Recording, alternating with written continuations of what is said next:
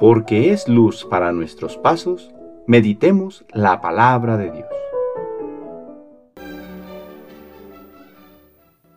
Del Santo Evangelio según San Mateo, capítulo 18, versículos del 21 al capítulo 19, versículo 1. En aquel tiempo, Pedro se acercó a Jesús y le preguntó, Si mi hermano me ofende, ¿cuántas veces tengo que perdonarle?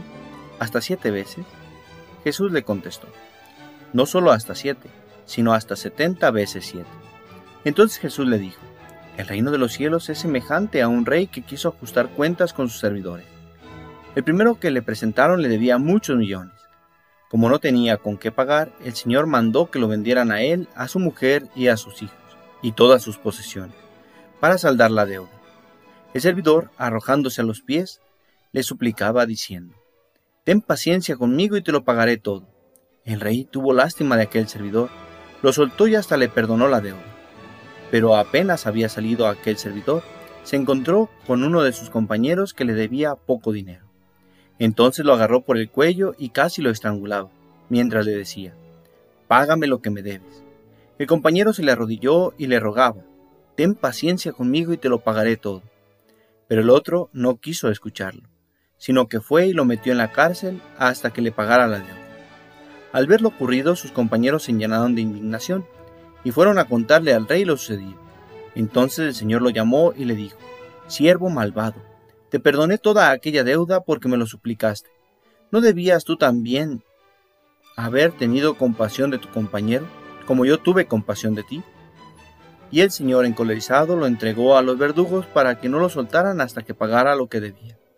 Pues lo mismo hará mi Padre Celestial con ustedes si cada cual no perdona de corazón a su hermano. Cuando Jesús terminó de hablar, salió de Galilea y fue a la región de Judea que queda al otro lado del Jordán.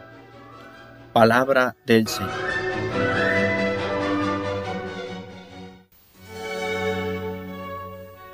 Jueves de la decimonovena semana del tiempo ordinario. Siguiendo con la reflexión de ayer, otro elemento que nos ayuda a caminar como comunidad de hermanos en Cristo es el perdón.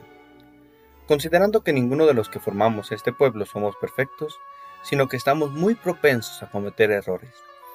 Ciertamente no los quisiéramos cometer, pero no siempre es posible evitarlos, por lo cual debemos fomentar dos actitudes que van de la mano, pedir perdón y saber perdonar. Pedro, queriendo poner en una medida al perdón, le ha preguntado a Jesús que si siete veces sería lo justo para perdonar.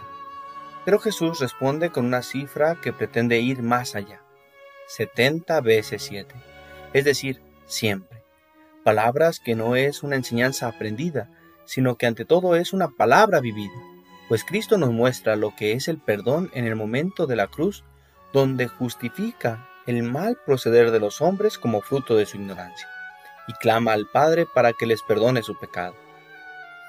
Pidamos en este día a Cristo nos enseñe a perdonar con el mismo amor con que Él nos ha perdonado, y que cuando le contemplemos en el misterio de la cruz, sepamos que estamos invitados a imitar siempre su ejemplo de perdón y de misericordia.